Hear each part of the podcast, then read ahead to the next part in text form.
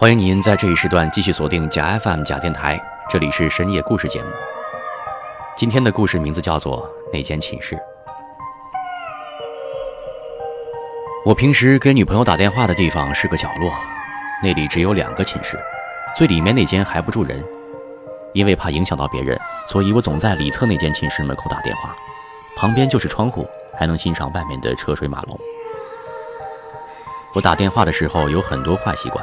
比如抠墙、挠肚皮、踩着地板画各种图形，总之就是不安生。在那个角落打电话的时候，我经常会像强迫症一样的连续敲那个寝室的门，或者拧那个寝室的门把手，因为我知道里边肯定没有人。这天我还是像平常一样，一边打电话一边手脚不安生。突然，在我又一次连续敲门后，我听到了像回声一样的敲门声。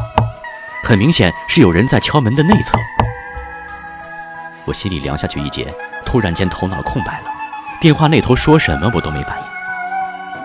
我又敲了几下门，里边传来的还是同样的回声。这没有闹鬼才怪呢，至少两年没人住过了，怎么可能有人在里边敲门？我挂了电话，又试了一下门把手，没有一点阻碍，门是开着的。难道公寓的阿姨在里边打扫卫生或者干什么？但是即使是阿姨，也不会跟我开这种里外敲门的玩笑啊！我自己又退了一步，同时用力推开了。屋里边一片黑暗，但是幸好没有发生什么意外。于是我就靠近了门口，伸手去摸索灯的开关，但是摸索了半天都没找到。这时候我有点紧张。好像那黑暗要吞噬我一样，我又退了回去，喘了几口气。喘气的空间，我突然意识到，我们寝室安装了新的开关，就在旧的开关上方。我已经习惯了新的开关，而这间寝室没人住，应该不会装新开关。于是我又一次在旧开关的位置摸索，这次顺利的摸到开关，然后我开了灯。我站在门口扫视这间寝室，里面只有三个上下铺的铁床。上面铺了三合板的床板和脏兮兮的垫子，还算整齐，但是落了很厚的一层灰。我怕门后面有东西，就在进门前使劲把门推到了最大角度。这时候我发现门后面的空间太小，不可能藏人，于是我就走了进去。屋里边实在没什么蹊跷，可是重点在门后面。门后面挂着一个脏兮兮的、很诡异的小布娃娃。布娃娃自己会敲门，我探查了一番，我捏了一下布娃娃，正常的质地和手感，没有什么类似电动机械的装置。我捏着捏着，突然布娃娃后面有什么东西刺了我一下，我一看手掌已经流血了。再看布娃娃，感觉有什么地方不对劲儿，他他在笑。我眼睁睁地看着他的笑容逐渐展开，然后他的嘴里留下了暗红色的像血一样的液体。我突然间就变得呼吸急促，好像有人在掐我的脖子。我向下看去，只见一只苍白干枯的手。我心道不妙，就夺门而出。出门之后，才发现自己有些恍惚，眼中的景物全都是重叠的。这个时候，正好看到楼层的阿姨，我把所见所闻告诉了她。谁知他根本不信。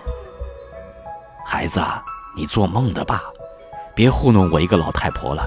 那间寝室门锁都十年了，我都不知道钥匙在哪儿，也没人进去过，而且里面都没通电，连灯管都没有。你你咋还把灯打开了呢？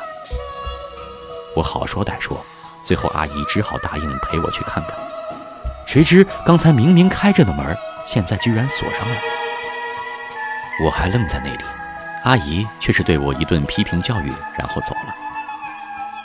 后来我打电话就再也不敢去那里了。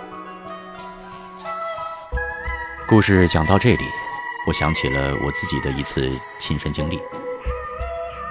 在大学的时候，我和一个舍友在晚上喝完酒回到宿舍，我们寝室住在五楼，可是那天晚上我们却神不知鬼不觉地走到了四楼，误以为走到了五楼。走到和我们寝室相应的房间，他拿出钥匙打开了寝室的门，习惯性的打开灯，才发现走错了寝室。这间寝室里面的布局和刚才故事里所讲的一样，空床架子、三合板、脏垫子，还有厚厚的一层灰尘。正当我们在环顾这间寝室的时候，忽然发现，在寝室的地上的中央摆着一张儿童的沙画，是一个小女孩的画像。当时我俩吓得就夺门而出了。可是到了第二天，我们想再去这间寝室一探究竟的时候，发现昨天晚上打开这间寝室门的钥匙，却怎么也打不开这扇门了。后来我们就再也没有去过那间寝室。好了，今天的深夜故事就是这样。节目之后，欢迎您登录到新浪微博和微信，搜索“假电台”来关注我们，把你喜欢的故事推荐给我。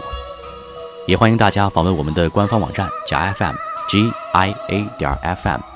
您可以在我们的官方网站直接收听节目，也可以在苹果播客、网易云音乐、喜马拉雅、荔枝 FM 等各大平台上搜索“假电台”订阅，来收听我们的海量节目。我是高哲，这里是深夜故事，我们下期节目再见。